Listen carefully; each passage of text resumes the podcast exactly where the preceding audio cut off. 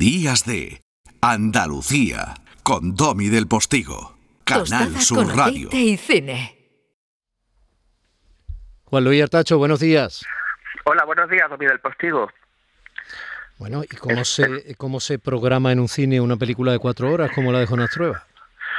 Pues apostando por la calidad y por la mirada de un director que, como tú le decías antes, es joven, pero ya no lo es y, y que lleva muchas propuestas de calidad en su cinematografía y a mí me parece que es el director más eh, francés de todos los españoles por esa cercanía con los jóvenes intentar darle voz a, esa generación que normalmente en el cine español no lo ha tenido. Y, bueno, pues ahí la, programaremos en, Málaga a partir del viernes que viene, la última de Jonas Trueba, quien le impide, una película de cuatro horas con dos pausas de cinco minutos programadas por, por la propia productora para que puedan ir al baño, descansar un segundito de una película exigente, pero seguro que merecerá la pena y, bueno, como tú lo, lo, comentabas en la entrevista, Jonás, viene de San Sebastián con unas críticas maravillosas. Bueno, pues por lo tanto la podemos ver entre otros cines en los que se haya estrenado este fin de semana, por ejemplo en Andalucía, en el cine Albeniz, ¿no? Exacto. Bueno, Maisabel, tras el impacto sanador que produjo en la sociedad española, especialmente en la vasca, vamos, la novela Patria de Aramburo y su sí, afortunada adaptación como serie de televisión, quizá la última película que habla de los años después del terror etarra, tras su paso por el Festival de San Sebastián, se llama Isabel, ¿no? de la directora Iciar Boyaín, protagonizada por la gran Blanca Portillo y Luis Tosar en el papel del etarra arrepentido. Quizá Maisabel sea un buen ejemplo para nuestra sección de actualidad y cine, que lidera el programador Juan Luis Artacho, que anda con catarrete, te veo con la nariz un poco pocha. Pero, pero te atreves y te atreves y vamos a ello, ¿no? sí. Pues Uno de vosotros ha enviado una carta de forma anónima solicitando poder encontrarse personalmente con alguna víctima de ETA. Eso no tiene ningún sentido. Es la organización la que tiene que pedir perdón, no nosotros. Esto no se trata de un proceso colectivo, se trata de algo personal. Y yo me he encargado de diseñar unos encuentros para las personas que los quieran solicitar, nada más. No puedes actuar tú solo como te dé la gana. Yo maté a cuatro personas por esa puta organización en la que tú estuviste un mes, así que a mí no me hables de traición. Fuera del colectivo hace frío, Ivonne. Todo va a estar bien, tranquila. Que es una pantomima más, otra más. Juan Mario hubiera hablado hasta con los que lo mataron, si lo sabes mejor que nadie. ¿Pero qué te pasa? Luis se ha encontrado con Mike y yo también voy a hacerlo, ama. No representa a nadie. ¿Cuántos arrepentidos hay ahí dentro? ¡Diez!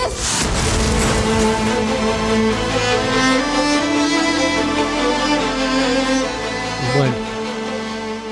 Uf. Hay muchas cosas muy, muy, muy interesantes eh, que han resultado, como siempre, polémicas. Ayer recordábamos en el programa, Juan Luz lo hacía yo en una entradilla que además recordaba cada uno de los apellidos de las víctimas del terror etarra en Andalucía.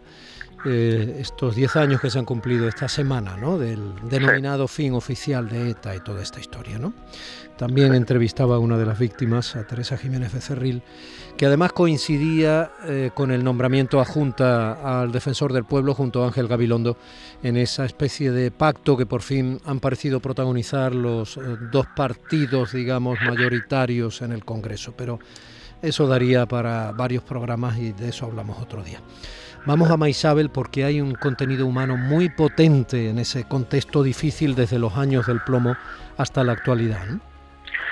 Sí, eh, decías 10 años sin ETA o, más bien sin sus asesinatos, desde ese 20 de octubre del 2011 a las 7 de la tarde que los tres encapuchados anunciaron el cese definitivo de la actividad armada, pero que como vemos eh, ETA sigue muy presente en nuestra vida y, en nuestra política. Cada día lo vemos y en esta semana no solo recordando, sino con las declaraciones de Otegui, etcétera, sigue muy presente ese ambiente digamos, a ver, chale. Déjame que te haga un matiz ahí. No un matiz, déjame que diga una cosa. Has dicho lo de los tres encapuchados y lo he visto, ¿no? He recordado el... Es curioso, cualquiera te puede matar, claro, ahí no hay mérito alguno, quiero decir, matar es fácil, solo tienes que dejar la conciencia a un lado, ¿no? O ser sencillamente un asesino vocacional. Pero eso no tiene mérito, matar no tiene mérito y morirse no es más que la consecuencia de quien te mata, claro. Pero cuando efectivamente ese 20 de octubre de hace 10 años, 2011, salía en la televisión los típicos tres encapuchados, ¿no? Con, la, con el hacha detrás, con la serpiente enrollada, los símbolos de ETA, así más o menos, también resultó ridículo. Quiero decir, cómo la, la propia historia se les cayó encima, ¿no? O sea, toda esa simbología, que además es muy, muy analógica, no es nada digital, quiero decir, todo resultaba ya tan pedestre, tan cateto, tan burdo, tan absurdo, que, insisto, aunque te puedan matar, aunque te puedan matar, que duda cabe, pero ya algo cantaba, ¿no? Ya, ya se veía qué ridiculez es esta, qué fácil es, por mucha cara de, de listo, de tonto que tengas debajo de la capucha, ponerse una capucha y salir ahí y hacer el ridículo para decir algo que en realidad te ha, desmontado ya la propia naturaleza de las cosas y tu propio tiempo. Sí, muchos años tardamos en, en, presionar de, la manera correcta, sobre todo la sociedad vasca, de arrinconarlo, eh, porque esto era un sinsentido, no hay, nunca hay una argumentación cuando cuando tienes que enfundar una pistola y matar a alguien, ¿no? Pero sí, demasiado tiempo tardamos en ver eh, esto, toda simbología que tú dices, y que poco a poco de lucha tenía, o de, represión, o de revolución tenía poco, ¿no? Pero bueno, pues seguimos con, con, con que ha sido, se estrenó a final de septiembre en, en los cines españoles, y ah, eh, fue justo antes de que llegaran Madres Paralelas de, de Almodóvar o El Buen Patrón de, de Aranoa, que acaban de llegar, y que ha, situado muy bien al, al cine español eh, en este arranque post-pandémico de, de, la vuelta a la sala. Y, la verdad que el cine español está muy bien representado con estas tres películas. Y Maisabel fue un poco mm, el pistoletazo de salida de, las grandes propuestas del cine español de esta temporada. Y que venía de San Sebastián con, con muy buen muy buenas críticas tuvo allí muy buenas críticas y muy buena aceptación también de público. Y, y bueno pues estamos hablando de la última película de Iciar Boyaín directora de dramas como Te doy mis ojos donde también estaba Luis Tosar o Flores de otro mundo y o de mi favorita que es su, su ópera prima Hola estás sola que seguro que tú recuerdas Domi en mitad de los 90 esta película estupenda con Candela Peña etcétera. Pues aquí no, nos cuenta la historia de Maisabel Laza eh, que pierde en el año 2000 a su marido, a Juan Mari Jauregui, asesinado por ETA, eh, y 11 años más tarde recibe una petición bastante insólita, que es la de uno de sus asesinos, que ha pedido entrevistarse con ella en la cárcel en Álava, y en la que cumple condena él y tras haber roto sus lazos con la banda terrorista. A pesar de las dudas, Maisabel accede a encontrarse cara a cara con las personas que acabaron a sangre fría con la vida de su marido eh, solo contar un poco de qué va la peli sigue siendo eh, aterrador. Yo me acuerdo cuando esta, esta historia la contó John Sistiaga en un documental sobre ETA para, para Movistar hace poco, yo creo que menos de un año, mm. y se llamaba Zubiak y el primer capítulo era este. Yo, yo cuando vi el, lo que es la cena en casa de, de Maisabel con el asesino de, su marido, a mí me puso los vellos de punta nada más verlo entrar y esa relación casi amistosa que ellos mismos crearon, eh, solo el hecho en sí mismo, no y como le pasa a la propia película, que tampoco divaga mucho ni reflexiona sobre los acontecimientos, sino te los cuentas como una historia real que es, y ya en sí misma es espeluznante. Es eh, perdonar algo que no tiene perdón, o cómo puedes redimirte de algo casi eh, que no se puede, es muy, muy complejo y, y estremece, la verdad. Bueno, está un poco en el hilo de aquella acepción que los jóvenes estudiantes de Derecho de mi generación eh, llevamos muy a gala en las facultades eso que aquel acerto de Concepción Arenal de odia al delito pero no al delincuente o, compadece al delincuente, ¿no? Odia al delito y compadece al delincuente. Está muy bonito, ¿eh? Está muy bonito, pero pero a veces el problema es, la inseguridad que te produce también eh, de que eso vaya a ser utilizado por el mundo del terror para quitarle importancia al terror que han cometido, claro, todo que sea un blanqueamiento. Y luego, por otro lado, el, el, insulto, el reto, la provocación que supone, se ve muy bien en la película de Boyaín cuando el personaje de Blanca Portillo, Maisabel, lleva al asesino, a uno de los asesinos, ¿no? Él fue el que llevaba el coche a los asesinos para que mataran a, a Juan María, su marido. eh, al propio homenaje que le hacen a su marido los compañeros de partido y todo esto, ¿no? te resulta, no sabes muy bien, estás en la butaca y no sabes muy bien si odiarla, si abrazarla, si aplaudirla, si irte de la butaca, sí, y todas las sensaciones son comprensibles y son humanas, como también te llegan algunas reflexiones como esta a, la que le pone la carne Luis Tosar en el personaje de Letarra arrepentido. En la cárcel te encuentras gente y le das vueltas a todo. Y al principio no, al principio ves los atentados y ni te afectan. Hasta te alegras. Te alegras porque, porque tienes que creer en eso. Es que si dejas de creer no, no tienes de dónde agarrarte. Es imposible. Te hundes. Si empiezas a pensar en lo que has hecho. Pero llega un momento que Llega un momento que no puedes más. Y te das cuenta de que eres un monstruo y no sabes cómo dejar de serlo. Hasta que un día lo ves. Es que puedes pedir perdón. Yo creo que este momento, junto a una frase que dice otro de los etarras, también muy bien interpretado por otro de los eh, actores de la película, eh, dice, de pronto un día me di cuenta que quienes me, quienes me daban las órdenes, ¿no? De que ellos celebraban como si fueran héroes, ¿no? De a quien había que secuestrar o que matar. Eh, eh, eran unos mediocres, ¿no? Es algo así, dice algo así, ¿no? No es literal, pero viene a decir como... Pero si esa gente es tan mediocre como yo mismo, ¿no? ¿Cómo puede ser que los grandes jefes, los grandes líderes, ¿no? Con toda la leyenda que tienen, los judaris comandantes, ¿no? De todo este movimiento patriótico, independentista, sagrado, sean gente tan mediocre, ¿no? Eso me parece mm. que es el gran obús, el, gran torpedo que da en la línea de flotación de lo ocurrido en parte. ¿no? Decía Iciar Boyaín este, esta frase que creo que es interesante sobre la película. Dice, no solo toca el perdón, sino la posibilidad de redención, de arrepentimiento, pero también de comunicación, de entendimiento. Y es universal, se refiere a ETA y a sus víctimas, pero la justicia restaurativa se aplica en casos de violencia extrema, también en delitos comunes. Eh, aparte de la cercanía en el tiempo, porque recordemos que esto ocurrió hace muy poco y lo que significa matar a sangre fría a alguien, eh, encima como estos personajes que suelen ser gente trabajadora, humilde, gente buena, eh, es también muy reconocible en cualquier ámbito y se puede extrapolar a cualquier persona que te quiten o te, arranquen parte de tu vida, como en este caso esta mujer, eh, su pareja y su vida de, siempre. Eh, creo que, puede digamos extrapolarse a, cualquier sociedad y a cualquier eh, persona que pueda vivir una pérdida y la película lo que hace muy bien es reflexionar eh, de manera espontánea sobre, sobre lo que ocurre, solamente exponiéndote. Creo que las propias limitaciones de la película son estas, es decir, solo mostrarte lo que ocurre y no ir más allá a nivel técnico de puesta en escena.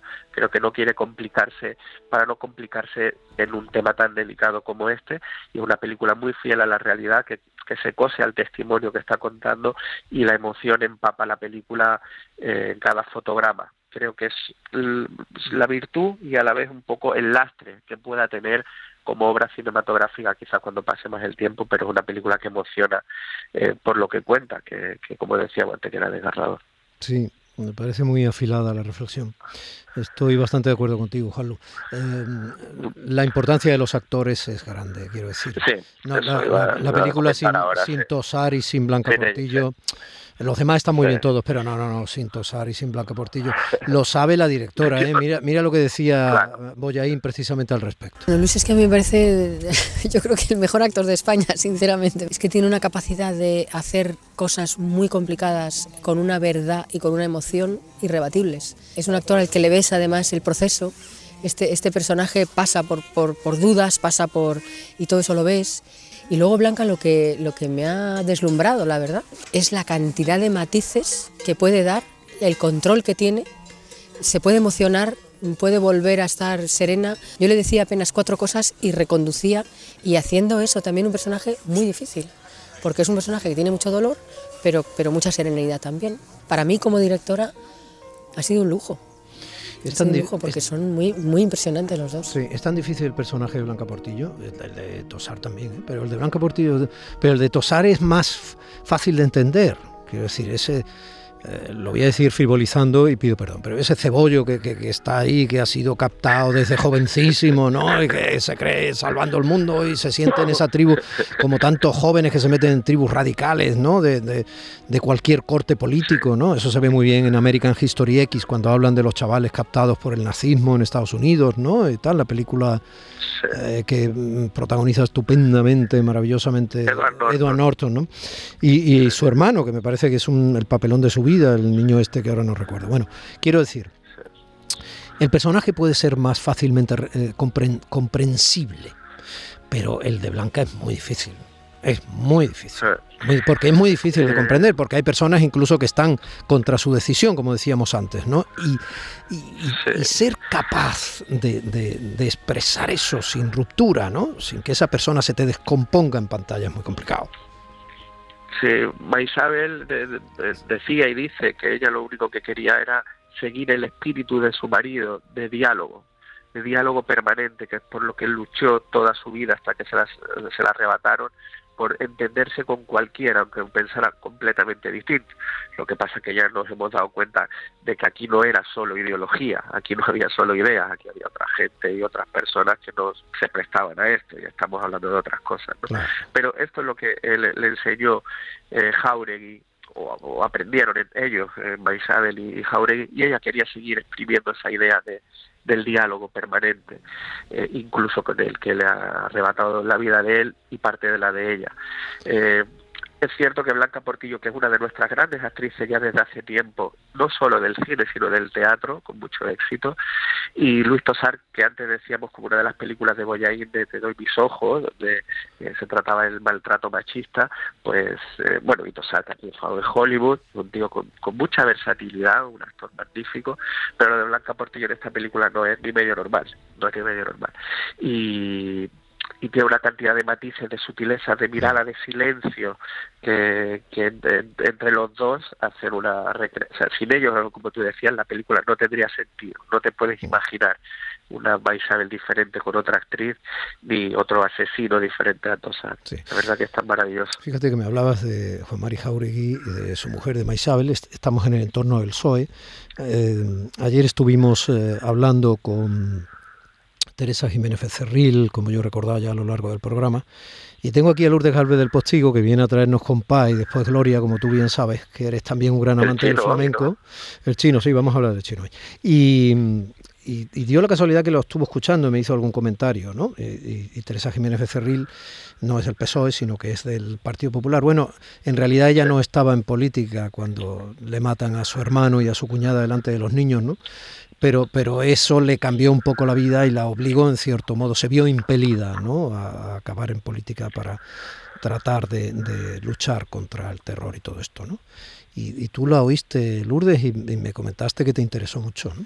Me fascinó, me fascinó con la mirada y su, eh, percepción de las cosas y su, mm, eh, su creencia en la vida y en, y en, bueno, no sé, me pareció un ejemplo, verdaderamente un ejemplo, la manera en que, ella hablaba y las cosas que decía. Mm. Bueno, pues eh, así sonaba también un poco. Eh, ahora te dejo hacer la reflexión, Juanlo, mientras va relajando un poco el catarro. Así sonaba la reflexión de. Así sonaba un poco la banda sonora, quiero decir, de la película que también me parece muy acertada, muy acertada. Se te van metiendo ese chelo, esos. te, te, te agujerea el alma, ¿no? Y eh, Maisabel ha sido la película que Juan Luis Artacho nos ha traído hoy al hilo, como siempre, de una noticia de la semana. Y la noticia de la semana era que el 20 de octubre, esta semana, el martes, pues eh, se cumplían los 10 años en que esos tres encapuchados, a quienes ya había vencido su propio tiempo, insisto, daban por finalizada la existencia de la banda de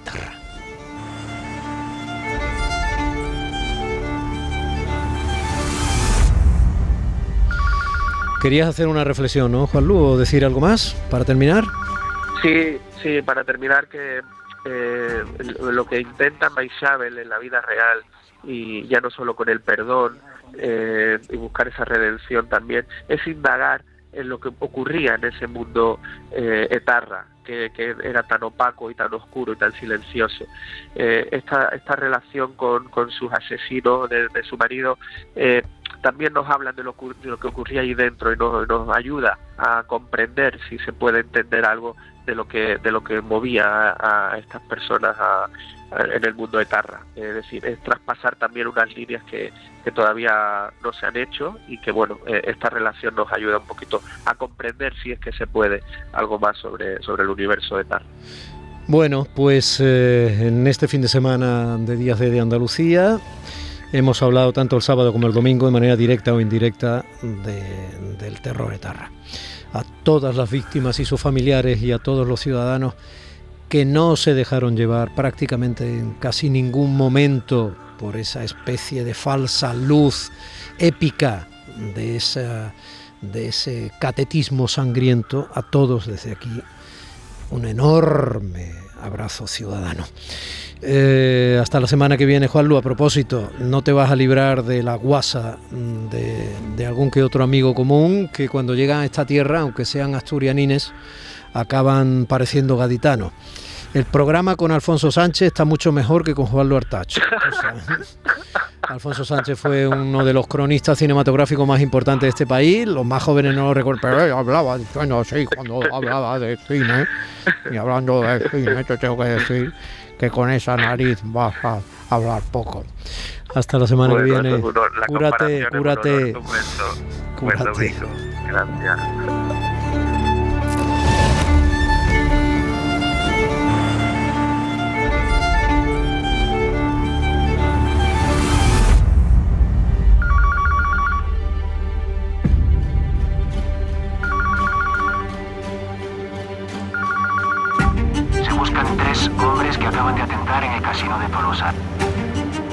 Vida, pero no hemos podido hacer nada. Lo siento mucho.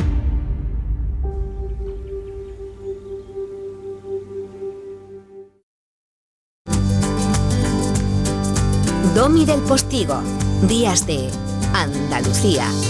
Canal Sur Radio.